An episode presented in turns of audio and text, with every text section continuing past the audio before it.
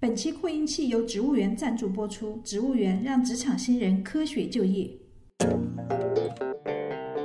欢迎收听同样 Young Together 扩音器节目，我是本期嘉宾，来自上海诺宇投资管理有限公司的何尚素。来微信小程序号角，你总能第一时间获得我们的音频更新。你还可以前往苹果播客、喜马拉雅、蜻蜓 FM、荔枝 FM、听伴 FM 等音频平台搜索“同样 Young Together”，也能在第二时间收听到我们的每期节目哦。Hello，大家好，这里是同样 Young Together 扩音器，我是从十五年修图师跨界来做音频主持人的达达。今天的节目呢，我们请到了弄玉投资 CEO、优秀的基金管理人，拥有资本市场十四年投资经验的何尚树何总，来跟我们一起聊一聊基金投资。欢迎何总。啊，谢谢。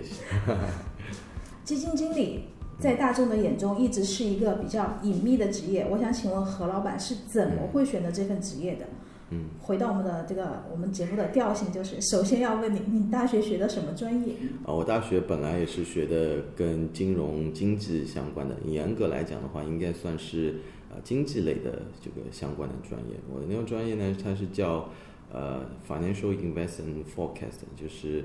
呃翻译过来就是这个经济关于经济方面的这个预测啊，这个和投资相关的啊。那么这个专业呃。可能它是这个结合的比较多的一些数学啊，或者是一些关于统计啊，这个金融建模的一些啊相关的专业啊。那么就是呃我自己其实目前做的这个私募基金啊，包括我们的一些投资的这个相关的策略，跟我之前大学学的时候啊还是稍微有些不一样的啊。就是那我我主要这个选择这份职业的原因，呃，可能。第一个是跟我学习这个这个专业相关，第二个呢，我觉得是更重要的是，啊，我自己本身是比较喜欢我这个专业的，啊，因为我也知道有很多一些可能呃大学快要毕业的呃或刚毕业的一些学生，他从事的事业从事的第一份工作可能会跟自己呃大学时候学的一些专业并不一定是十分的相关，嗯，啊，但是我是觉得。这也没有关系，就是说，当然最好是能够专业对口，嗯，但是如果不能对口的话，呃，尽量去选一些自己喜欢的啊，因为我觉得这个喜欢的呃专业啊，这个喜欢的这个工作，可能才会用心做得好，嗯，所以主要选这份职业，呃，是出于我说这个第二份第二个原因，就是呃喜欢热爱，喜欢热爱。你当时大学选专业的时候，还有后面选职业的时候。父母都家里人都没有给过意见，自己选择的吗？对对，我是自己选择的啊，因为我家里人可能，呃，他们的一些思想也比较开明吧，嗯，啊，就是他们觉得自己做自己喜欢的事情就好，嗯，啊对，啊，那么我我我是觉得就是说，嗯，做这份这个基金经理这个工作，或者说从事呃关于证券。啊，基金的这个工作，它可能是需要一些相关的敲门砖的啊，就是因为现在其实招聘啊，呃，就像像券商啊，像这个呃基金公司啊，这个呃公募啊、私募啊，招聘一些嗯，可能刚毕业的大学生还是有一些门槛的，比如说呃，大多数都会选择硕士以上的学历啊，就学历它肯定会有一定的要求啊。第二的话，他也希望你是。金融相关专业的啊，如果啊不是金融相关专业，也希望你至少要有呃这个证券从业资格证啊，这个基金从业资格证。那你可能如果从事投资研究方面的这个专业的话，呃，有时候还是需要这个 CFA 一些，或者是啊注册会计师相关的一些啊考试的证明啊。那么做这作为一个敲门砖吧。嗯。这些考试都是在在校期间可以得到的吗？还是说必须边工作了之后才能去考？呃，我觉得这些其实都可以在学校学习期间就能够去完成的事情吧。呃，当然有有些人可能是因为工作了之后，他发现啊某些他想要这个从事的这个呃职位需要这份证明，那后面再去考的也有人啊。但这个我觉得可能。在读书的时候去考掉，呃，应该是，应该是最从怎么说呢？就是说是最划算的一件事情啊。因为读书的时候，第一你记忆力好啊，就不像工作之后可能要再去学习这个，在在在下班之后去花时间看书啊，可能会精力有限啊。那那个读书的时候，而且你可能学的一些专业啊，本身跟呃那些考试的内容它有重叠性，那么这样会比较容易考出来。嗯，你当时就是在学习期间就考了一些基金从业人员资格证啊什么的。对，我是可能想的比较早，因为以前学习的就读大学的时候，嗯我就想好以后可能往这条路走，所以先把这些东西考出来。嗯，对当时有人指导你吗？还是只是全都是自己想的？我全都是自己想的，就是，呃，也是我觉得可能有机缘巧合吧，就是那个，呃，比如说我考的是证券，呃，这个从业资格，那个时候比较早，那现在已经算起来大概有十二年前了吧，嗯啊，但是，但那个时候，呃，其实考的人并不多啊，就是在学校里面去考的人其实更少啊，就是，嗯，不像今天嘛。那么今天可能到现在一些相关的报名啊，这种这种考试啊，其实难度比以前应该是要高一些的，就是，然后可能还因为报名的人数多，你并不一定能够报得上，有时有些人可能甚至要去外地去考试嘛，啊，那我。那我就是基金从业资格证，我以前是没有考的啊，但是可可能工作了之后，嗯，就是也是在券商里面待过，然后有证券从业资格证。那么我现在从事这个私募基金了之后，呃，我的基金从业资格证它是协会里面直接认定资格就颁发了啊，就不用再去参加考试啊。当然，这个在我以前考证券从业资格证的时候，我并不知道十二年之后会会有这样子一种情况，所以你早点准备，就是早点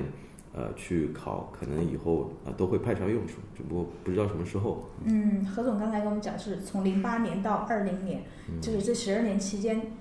取得相关证件证证件的这些方式已经发生了很大的改变。就是还是需要，就是想从事这些的朋友们，或者大学即将毕业的朋友们，你们先去了解清楚。嗯，对，能在学校考的就先在学校考了吧，因为嗯毕竟那个时候心无旁骛，一心一意读书嘛。我相信，嗯呃，学这些专业的人都是呃，我觉得逻辑思维比较清楚的，然后职业目标可能会比较清晰的，至少数学成绩要好一些的吧。嗯嗯嗯。是不是？何总当然读大学的时候数学成绩肯定很优秀呀，不是还有什么数学建模啊什么的？啊，这个这个我我就是可能插插一句话，就是、呃，我觉得就是说，嗯，就这些证啊，这些考试啊，呃，可能是这个行业的一个敲门砖，就是你如果想要踏足这个行业，当然也不排除，比如说有些人他自己呃本身呃十分有能力啊，这个可能他并不一定去通过考这些证来证明自己，呃，可能他呃这个这个通过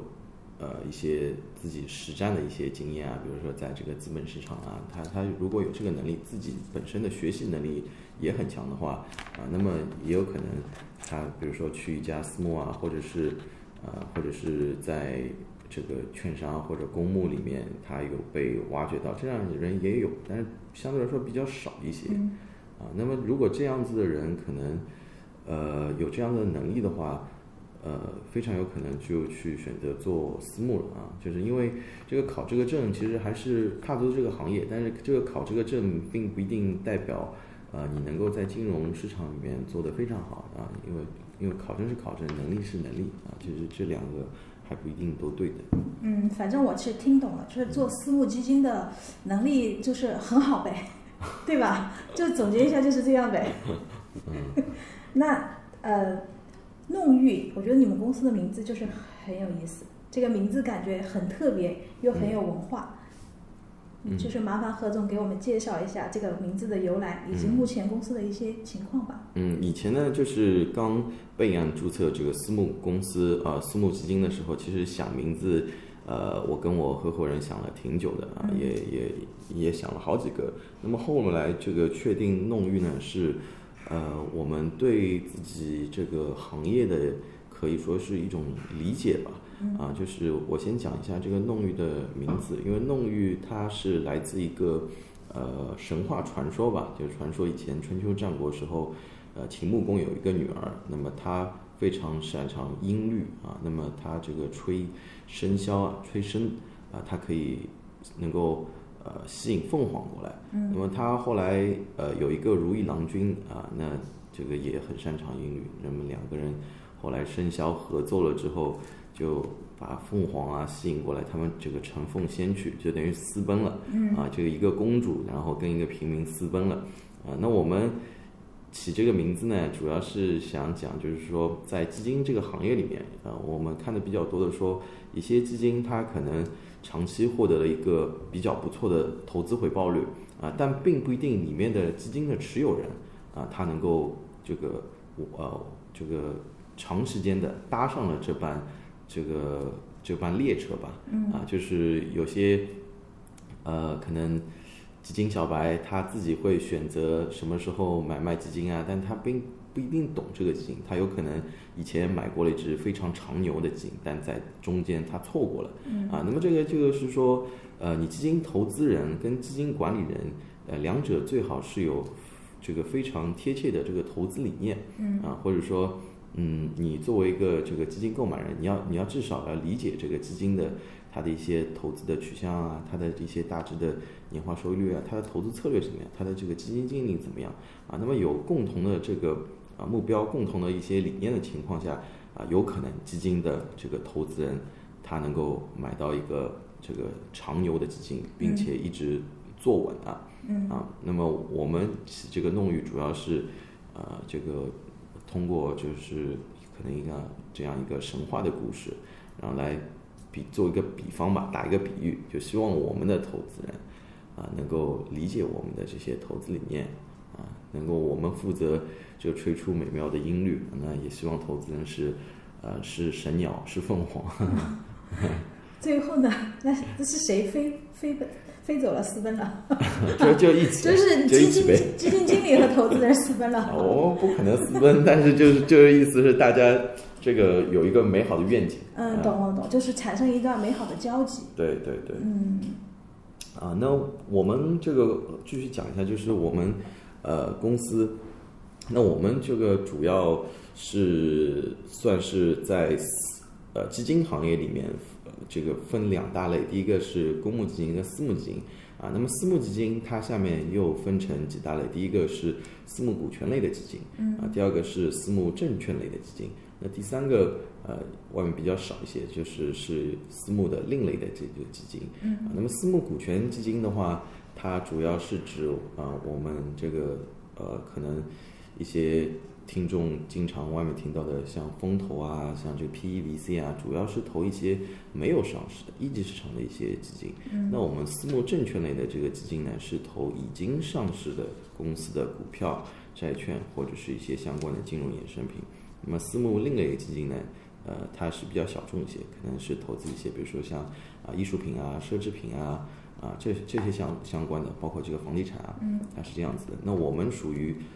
其中我刚才说的第二类私募证券型的基金。嗯。好，那我们基金大概是呃从备案呃应该是六年前，那就是第一支基金大概是从二零一六年开始啊发行的。啊，那我我们在这个基金过这个，可能从成立啊到现在，呃，也是经历过有几个阶段吧。啊，那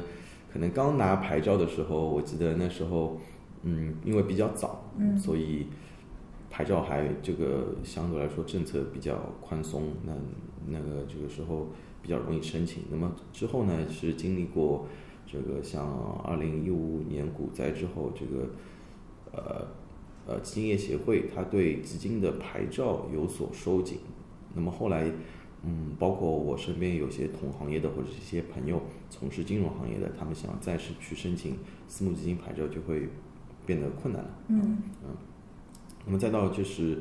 可能一八年啊，呃，整体的私募行业因为中美贸易战啊，甚至是那个时候一些金融去杠杆，整体的行业可能。呃，比较低迷，嗯，再到近两年、近一两年，因为证券市场比较好，那么总体我们这个行业应该来说一直在当中有些波折，但是总体还是蓬勃向上的发展。呃，像包括到今年，嗯，其实越来越多的就是一些私募基金，它的管理规模已经达到啊一百亿以上啊，可以跟有些公募基金的呃一些比较大的基金公司啊啊这个一些明星的产品啊去抗衡较量一下，对。那您公司的那个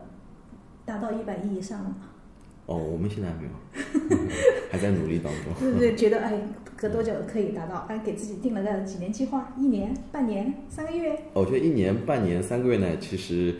呃，这个有些短啊，因为从比如说达到现在目前市场上百亿的基金，呃，大多是是一些嗯，可能他们成立的时间更久，有些成立的时间有十年了啊，就是说从第一批大概是零七零八年就有一些。比较早的一些私募基金，它就成立了。那么他们，我想他们也是熬过来的，就是说一轮轮牛牛市啊、熊市啊熬过来，能够长期保持一种啊业绩比较稳定的啊，能够给投资人他获得一个稳定的复利的增长。那么自然而然，它的品牌效应跟这个渠道啊，它都会打开啊。那么这个时候，嗯，可能我们的这个规模的增长啊，从他们的一些过往经验来看的话。啊，并不一定是一种线性的增长，不是说今年一亿，明年两亿，后年三亿，啊，可能一下子今年一亿，后年达到啊，明年达到五亿，然后一下子再过一两年可能达到个五十亿，它是这样增长。因为一旦当你有品牌效应的情况下，呃，倒不一定是基金管理人去找钱，有可能是钱自己来找基金管理人，会有这样子的一个现象。听上去都是一种非常美好的事情啊。嗯，对，美好是管美好，现实还是残酷。嗯，但是弄玉的名字很好呀，就是吸引这种拥有美好的特质，所以说就吸引这些美好的事情。啊，我我我们也希望吸引更多的神鸟凤凰。嗯，就是可以给我稍微讲解一下，对于我这种基金小白来说，这什么是基金呀？基金跟你说的刚才说证券，证券在我理解是股票还是什么？嗯，从从证券呃，先这样讲吧，就是从。呃，证券的这个叫法概念比较大一些，嗯，啊，那债券类的，呃，股票类的，它都可以算作是证券类的，包括一些其他的金融衍生品，啊，那么这里面股票跟债券，它可能是作为呃金融资本市场里面呃一个比较大类的一个呃金融的资产吧，啊，那么基金的话，所谓基金，那主要是指，嗯。有，比如说一篮子的股票，或者一篮子的这个债券，或者是一些不同的类型的资产混合在一个篮子里面，它要它这个这种这种方式、这种形式，我们称之为啊基金啊。那么基金的话，可能现在呃老百姓呃接触到的嗯基金类型也比较多啊，外面不同的这个形式、不同的这个资产的类别的也比较多。啊，那首首先，比如像我前面讲的，就是从基金的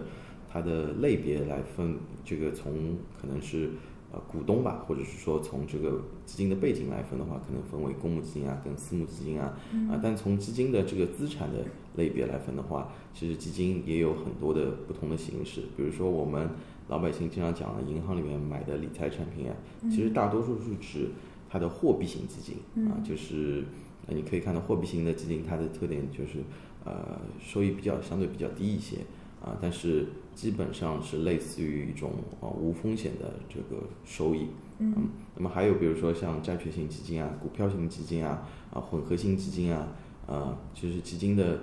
呃，就是按资产的类别来分的话都不太一样。那么这里面的可能预期收益率跟这个风险大小啊也都不太一样。嗯，一般来说的话，可能相对讲，比如说股票啊，或者是一些呃，或者是说一些相关的期货或者黄金的这这些类别的这种基金，它可能风险呃比较高一些。嗯。那么相对后面是混合型的基金，那么再后面可能是一些债券型的基金，再到这个货币型的基金。啊，那么他们对应的这个长期，从历史来看，他们对应的这种长期的年化回报率也不太一样。啊，一般来说的话，可能呃风险比较大的一些基金，它的收益率会更高一些。啊，风险小的，它这个收益率会更低一些。嗯。刚何总介绍了这么多的基金啊，其中我最了解的，可能接触的最多的，也不敢说了解，就是你说的。货币型的基金，像银行的理财产品啊一些，你说是因为它的那个回报率比较低，所以基本上无风险，无风基本上无风险就代表着是真的没有风险。呃，这个因为因为我家里的老人，嗯。他们会去买这个，因为他们是去每年定存啊或者怎么的，他们存钱的时候，嗯。我身边朋友好多老人都是这样，嗯。就是银行的柜员会告诉他，我们有一个理财产品哦，比我们的那个定存的利息高一点点哦，嗯。你要不要买？嗯。然后他说没有风险的，就是那个怎么怎么样，他们只能听到说，比方说你存十万，嗯。三年有个一万的利息，嗯。然后他再告诉你，如果你定存的话，只有三千的利息。嗯就是他们会被那个一万那个数字吸引，所以说会去买这类型的基金。这个这类型的基金是真的是没有风险的吗？嗯，按照首先呢，按照现在的这个法律政策政策来看的话，啊、你是这个银行的这个销售，它首先不能去帮客户去保证这个产品任何的产品是保本保息的啊，因为我们现在的这个大的趋势，我们叫做是产品都是净值化的啊，这个资产新规，呃，它发布之后啊，那么。呃，这个里面到底有没有这个风险，或者是说，呃，这个会不会买了亏损呢？呃，就理论上是有的，但是只能说这个风险比较小，因为比如说像货币型的这个呃基金啊，它里面主要是指，比如说像银行之间的它的这个拆借的这个利息啊，那么这些可能是有银行有国家啊、呃，它在后面背书的，嗯，那相对来说。呃，其他的一些基金，比如说是债券型基金、股票基金，它可能本身跟啊、呃、相关的公司啊、呃、有关系。嗯，那么这个公司它这个出现呃财务风险的这个可能性啊、呃，应该来说是要大于那些像银行的这个货币型的一些理财的这种产品啊，所以不能不能就是按照现在的资产新规，不能说是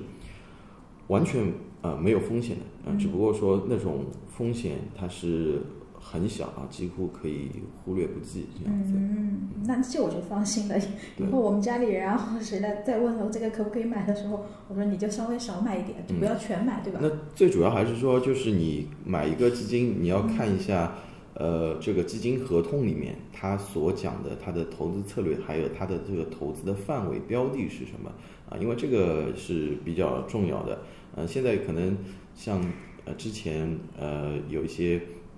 这个理财产品它也有亏损的这个新闻爆出来，嗯啊，那么就是投资人的话，呃，还是在买的时候你要看清楚它里面是投资的这个标的范围是在哪里。如果它是这个底层的这个资产，它没有投到一些它这个关于呃在合同里面这个标注的这个呃投资范围里面，那你也可以去呃跟他打官司啊，这个啊、呃，但是如果是它是符合这个在投资标的里面的话啊、呃，那么那么这个。嗯，产生亏损的话，呃，投资人应该是自己承担这种风险的。嗯嗯，你要看清楚，对。好的好的，谢谢提醒。就是突然间有一天，这些银行各个银行都推出了这些理财产品，嗯、就我突然间想起一个问题，就是这些基金好像是一夜之间突然间冒出来的，到底基金这个东西是什么时候诞生的呀？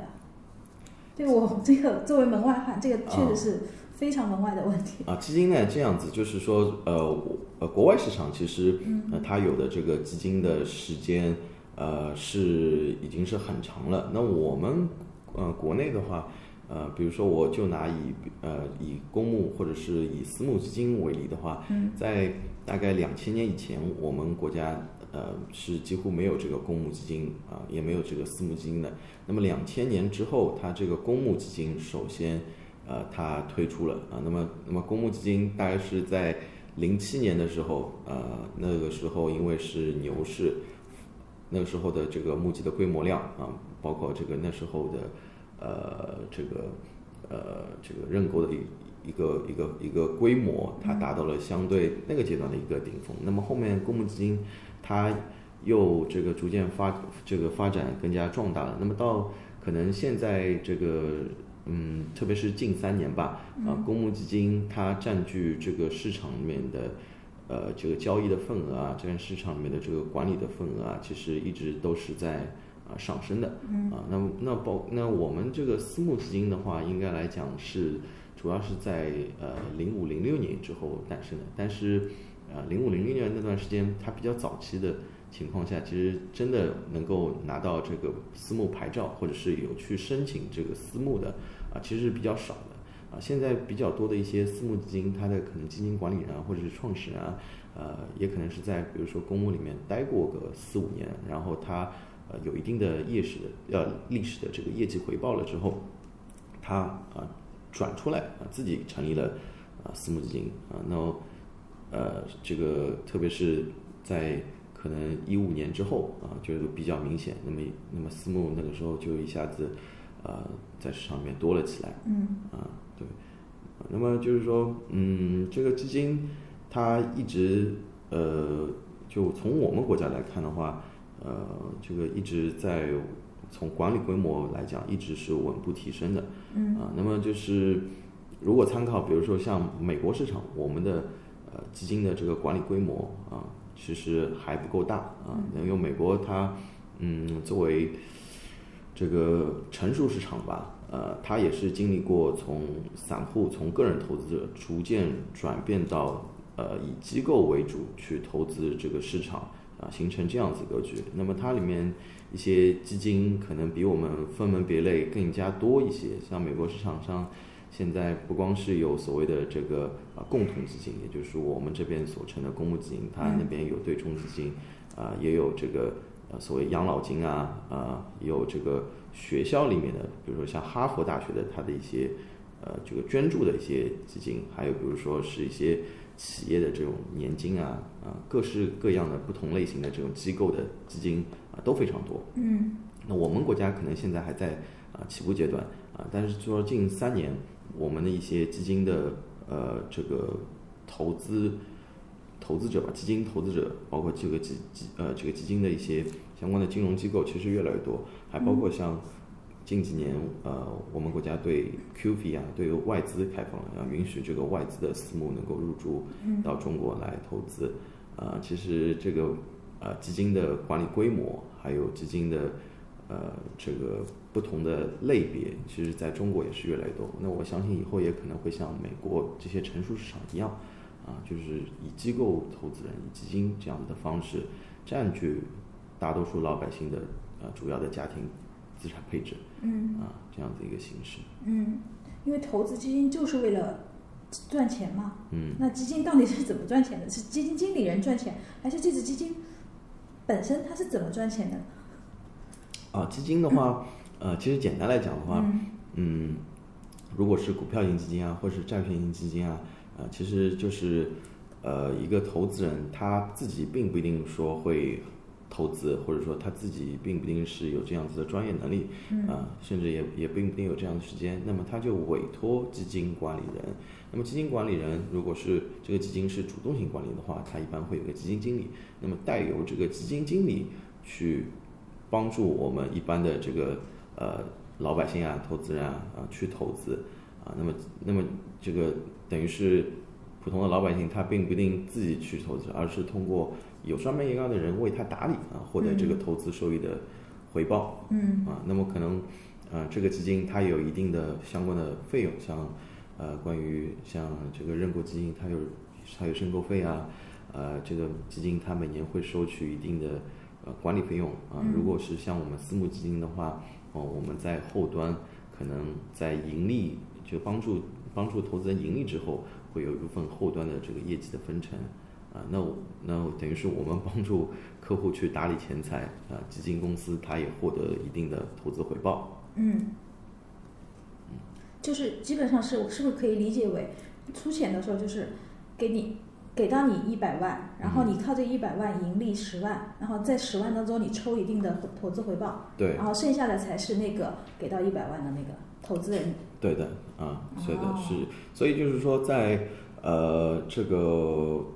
这个计算投资人真正的回报率的时候，嗯，就成熟市场一般他会去他会去计算扣除费用之后，那所谓扣除费用就是像我前面讲的这个每年的管理费啊跟呃，这个基金它后端的这个盈利之后的业绩提成，这些费用被扣除之后，投资人他真正能够获得的回报大概是多少？嗯，啊，那么这个时候可以跟呃相关的一些指数去比较，那么去比较这个基金管理人他是否有这个能力，他的投资回报率是战胜指数的啊。那么如果他的这个扣扣除费用之后的它的回报率是战胜指数的话，那应该来讲，这个基金管理人他是有主动管理的能力的啊。从从业绩上来讲，嗯，那投资人怎么获得这这份指数呢？是你们基金私募基金每年给他，会告诉，比方说年前的时候你就告诉说，我们根据去年或者近五年、近三年的分析，您今年的收益可能是在百分之几？我比方举个例子，百分之七。嗯，你你会主动告诉他吗？还是说投资人要自己去计算这些事情？呃，其实是这样子的，就是呃，从这个合规角度来说的话，我们都不能去跟投资人讲啊，这个未来的这个基金它能够获得多少收益啊，那只能会呃跟投资人讲，就是可以可以看一下我们过往的这个投资的历史的业绩啊，比如说像我们私募基金的话，如果你呃这个上私募排排网或者是一些像第三方的一些数据的网站。啊，经过了自经过了这些网站上面的一个合格投资人的测评之后，啊，符合你私募基金的投资的这个资格了之后，啊，那你可以去查看不同的私募基金它的一些历史的业绩。嗯，那如果是公募基金的话，它相对来说，嗯，这个可以看到的这个呃这个历史业绩，这个可以看到的这个渠道吧，啊，这个可能会更多一些。比如说像这个支付宝上，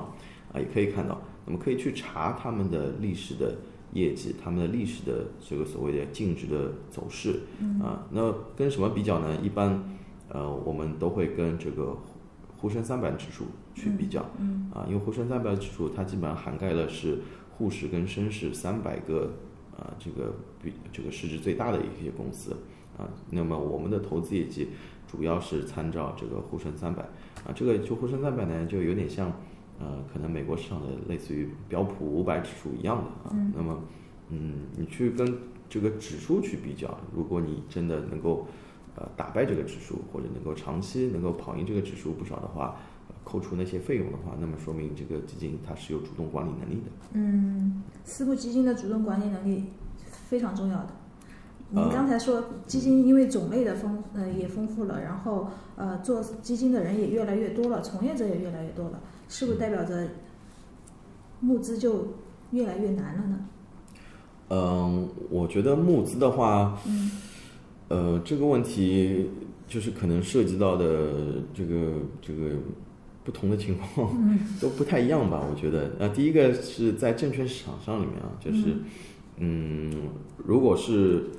呃证券市场比较火热，或者说成交量比较比较高一些，或者是指数它的。处处在是牛市当中，一般这种情况在我们中国来看的话是比较容易募集的。这不光是公募啊，不光是我们私募基金，公募基金也一样啊，大家都一样。那么如果市场不好的情况下啊，相对来说募集都难的。那么还有的话就是跟可能每家基金自己的历史的业绩有关系。那如果你呃历史的业绩啊越好啊，长期越稳定啊，你这个可能基金经理自己。呃，个人履历也非常的丰富，那么自然而然你可能会呃这个募集比较容易一些。嗯，对。那么总体来看的话，呃，我我自己认为可能未来这个行业它应该来说的话，是从管理规模角度来说会呃越来越好啊，可能会越来越大。呃，像近一两年其实一些。嗯，这个所谓的像一些一天之内这个百亿基金秒杀，其实其实还是挺多的呃。所以只要你有这个投资的业绩啊，这个做的比较好，有一些口碑啊，其实还是都是可以募集到嗯啊不错的规模的。是。您刚才说的百亿基金一天之内秒杀，这种基金是不是就可以被称之为爆款基金？爆红？对这种基金的话，可以称为是爆红爆款基金。嗯。是，那这这些基金的话，它可能也是因为呃可追溯的历史业绩比较长一些。很多一些基金，它其实，在刚开始的情况下，它管理的规模也很小啊，默默无闻啊，但是它可能一直坚持过来，也比较稳定。那么，嗯，到可能某一个时间点吧，再加上证券市场可能整体形势比较好，那么就会容易呃产生这种爆款的基金。那有些渠道啊，呃，这个。比比如说一些比较大的银行啊，啊啊一些比较大的一些三方啊，愿意去帮这个这样子基金去销售，那么就很容易形成爆款。嗯，最近有一个，最近有一些什么爆款基金吗？不要讲最近的那个，在最近的那个之前，这个吗？这个我不能说，没有啊，这个不能说啊。有是有。哦，嗯好好的，这段剪掉。可以剪掉，直接剪掉就好了，你不能说。其实是有的，是吧？其实就算播，我不能说也是可以播的。对啊，啊对，我不能说也可以播的。啊，有啊，就就蛮蛮多的，就是那个像我们私募行业里面，就是前几年呃比较火的吧，就是像这个瑞远基金啊，瑞远基金它这个他老板是陈光明嘛，就是他的基金经理陈光明，陈光明以前从呃东方这个就是东方证券他做自营，然后出来，那么因为东方证券它这个这个自营的基金，它做的时间很长，然后长期的年化回报率。在陈光明在离职之前，应该是达到在二十七、二十八这样子年化，那么就是非常高的。啊，那么它总体的这个基金可以来是最终获得大概是十年十年它涨幅大概在呃十几倍吧，十几倍这样子。那么他从公募后来跳出来转私募了之后，他自然他的基金就等于是像爆款基金这个这个秒杀了。呃那么那么今年。也有几个，今年那个现在公募公募基金里面排第一的就易易方达，他一个基金经理叫这个呃张坤，他也是有这个新发的一个基金，也是呃我记得大概是两三百亿吧，是是是就爆款了一天就秒杀了。嗯啊，因为这个张坤他也是长期的这个业绩做的比较好啊，以前其实也不是名气非常大的啊，但是就可能呃一直坚持下来，嗯，那么再加上近几年。呃，短期的业绩也做得非常好，那么一下子可能就渠道啊，各方面啊都给他助力啊，嗯，就一下子火了。跟跟基金本身的那个好的标的有没有关系？嗯，这个基金，嗯，怎么说呢？就是说，呃，比如说一些新发的基金，它是爆款，那么在发新发基金的时候，投资人也会看嘛，这个基金经理是谁。然后比如说看到这个基金经理他过往的业绩很优秀，呃，那么就会认购他的新基金了。嗯，对啊，就这样。哦，原来就是其实以个人还是个人能力还是为主要判断标准的。啊，这个其实呢也可以结合我们前面讲的这个，如果现在大学生他毕业之后啊，呃，要从事什么行业啊，要要不要那些考证的敲门砖啊，啊，当然那些基金经理他都有这些相关的这个啊证书。啊，只不过就是这个拥有这个证书不一定代表你拥有这个能力啊。其实现在讲这个能力还是很重要的，就是自己的实战的能力啊，自己平时研究的能力啊，啊，做一些基本功啊，就还包括这个每个投资人他的一些啊悟性，甚至是每个人的自己的性格啊，这都会造成这个基金经理所管理的这个基金最后出现啊不同呃不同情况的一些这个历史回报率。嗯对，因为有些可能从事金融的人，他履历也很好，嗯，他这个可能也非常聪明啊，就是，但是他并不一定能够做得好基金啊。但有些基金管理人，他并不一定说，呃，是怎么怎么名校毕业的啊，或者是说这个以前履历怎么怎么怎么好，但他可能自己性格上本身拥有一种这个跟别人不太一样的这个优势。让他这个基金可以做得好。比如说，这个基金管理人他基金经理他非常耐心，啊，他在别人可能觉得呃这个市场还能够继续下去的时候，他有自己的独立的思考，嗯啊，他不人云亦云，嗯啊，那这些的话是基金经理他本身应该来说很重要的个人的素质，啊，这个东西并不是呃靠考证啊或者靠学历能够获得。就独特的眼光，自己的判断。对对对，这是自身的一些性格的情况。嗯，对。那您前面前面讲说两百亿、三百亿的这种爆款基金，嗯作为普通的投资人来说就非常吸引人呀。但是嗯普通的消费者或者老百姓，嗯就像我们我们的听众朋友们一样，嗯。普通人参与购买基金的门槛高吗？呃，这样公募基金的话，它门槛比较低，呃，是投资人可以呃一千块就可以买的。那么私募基金的话，我们国家现在呃这个规定是要呃产品最低的投资门槛是要一百万，那么还需要这个个人的家庭的资产的呃拥有的这个资产体量要达到五百五百万。或是近两年的这个家庭的收入是达到五十万以上啊，嗯那需要做一个合格投资人的一个认证。嗯那符合这个规定的话，就也可以购买私募基金。所以私募基金相对来说门槛比较高一些。嗯啊，公募基金，呃，这个投资人花一千块可以就在支付宝上面都可以去去搜索去购买这个基金。哦，我我我有了解，我有看到过，有给我推过广告，就是类似于那种定投一千块怎么怎么样，那个就是公募基金。对，这个这个通常指公募基金它发行的基金的产品哦，啊，倒不倒不能说这个一定是呃有有没有基金呃基金经理在打理啊，因为这个公募基金它下面不同的基金还是比较多的啊，有一些是有基金经理的，我们称之为主动型管理的基金的啊，那么主动管理基金那最好就是去比较这个呃基金的业绩跟指数啊，那么还有。这个我前面没有讲的是，公募基金它也有发行的基金产品，它是没有基金管理人啊，没有基金经理的，是我们称之为被动型的啊这个基金啊。那像这个我们经常有时候可能听到一些叫 ETF 的基金，嗯啊，它都是指这一类型的。那么这类基金它主要是跟踪一些指数的啊，比如说有些叫沪深三百的这个 ETF，它是跟踪沪深三百指数的。这样子一个被动型的基金，它不需要有基金管理人，不需要有这个啊，不需要有这个基金经理去去呃帮你去选股票啊，选投资标的啊。嗯。那么还有比如说是跟行业主题相关的一些被动基金啊，比如说像消费的啊，消费的这个基金啊，像白酒啊，像这个呃银行啊，像现在就是可能今年比较火热的医药啊，这个五 G 啊，这个科技相关的一些被动基金，它也有。嗯，并不是说没有后面没有基金管理人的，它的风险就比较高，不太靠谱，也不是这么说，对吧？呃，不是这么说，就是从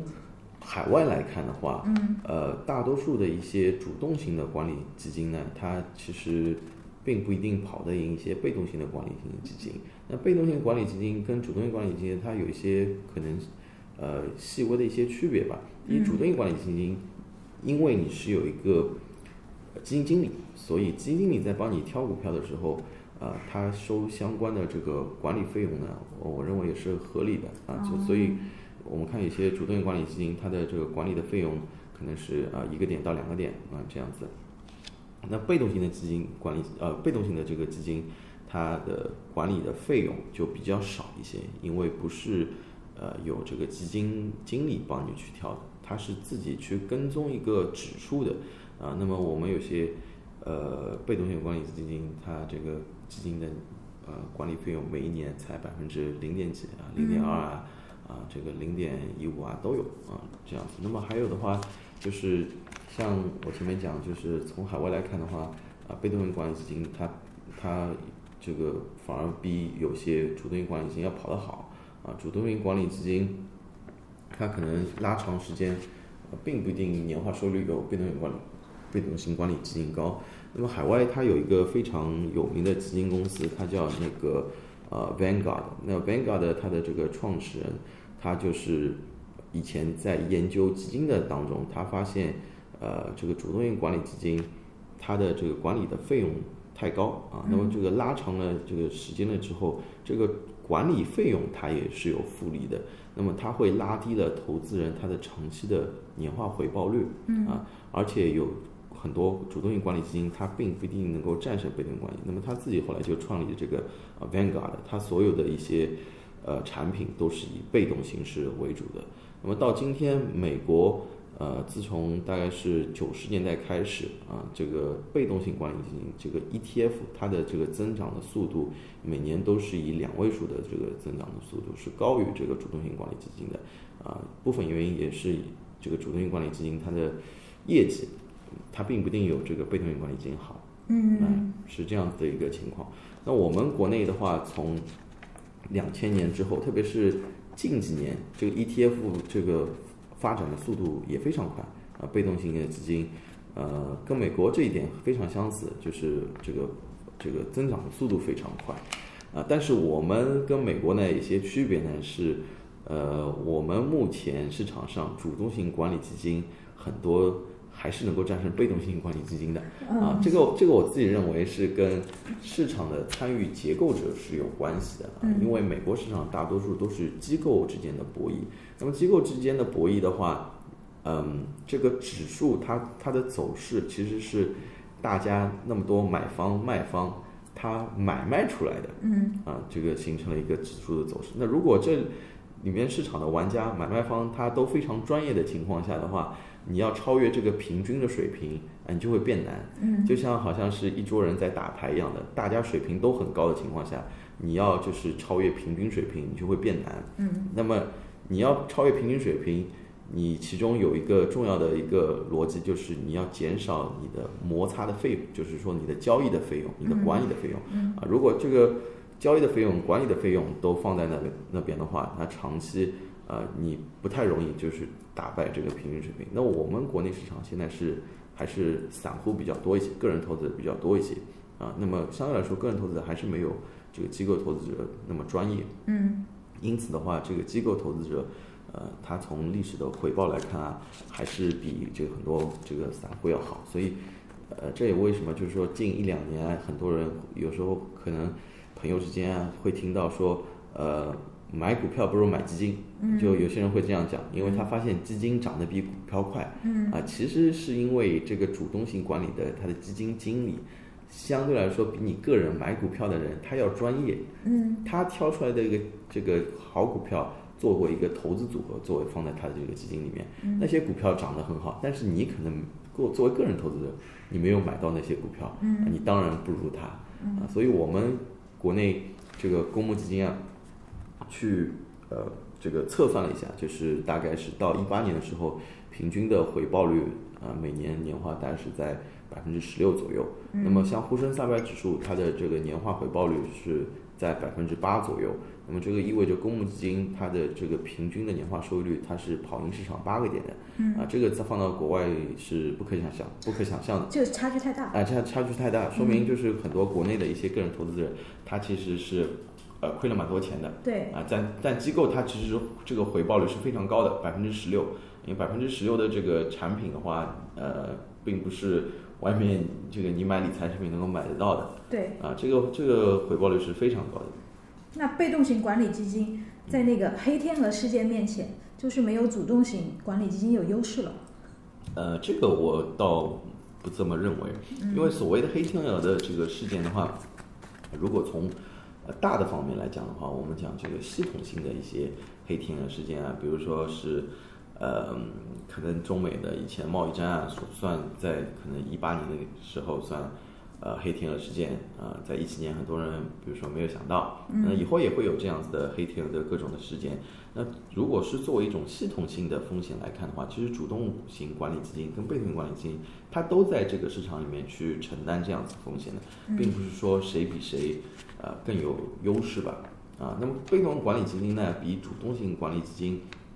呃，有一点好的话，就是你作为投资人，你去。投资被动型管理基金，你可以选择一种定投的方式啊，就是说，它在这个市场的高点啊，在这个市场的低点啊，啊，你一直去定投，你获得这个指数的它的一个平均的一个市场的收益率，嗯，啊，那么这个在主动型管理基金很多投资人他比较难以做到啊，就是他可能是赚了一点钱，他就他就他就卖出了，啊，但是在被动型管理基金的话，嗯，包括像一些支付宝啊，它有这样子的功能去。定投一些被动型的管理基金。嗯，对。那我还想问一个题外话，是就是被动型管理基金这种，现在有 AI 出来做这个基金吗？呃，这个呢，就是在 AI 方面的话，嗯，从我们私募来讲啊，就是有一些私募的它的策略是叫做呃量化投资啊。那么量化的话，呃，可能是用一些呃，机器运算的做出，比如说根据这个模型去怎么样去选股，对，呃、根据这个呃 AI 计算出来的怎么样去选择买卖的时间点啊啊等等这样子的，呃，但在被动型基金的话，就是跟 AI 现在应该来说就是相关度不高啊，没有用到。但我们私募里面逐渐有一些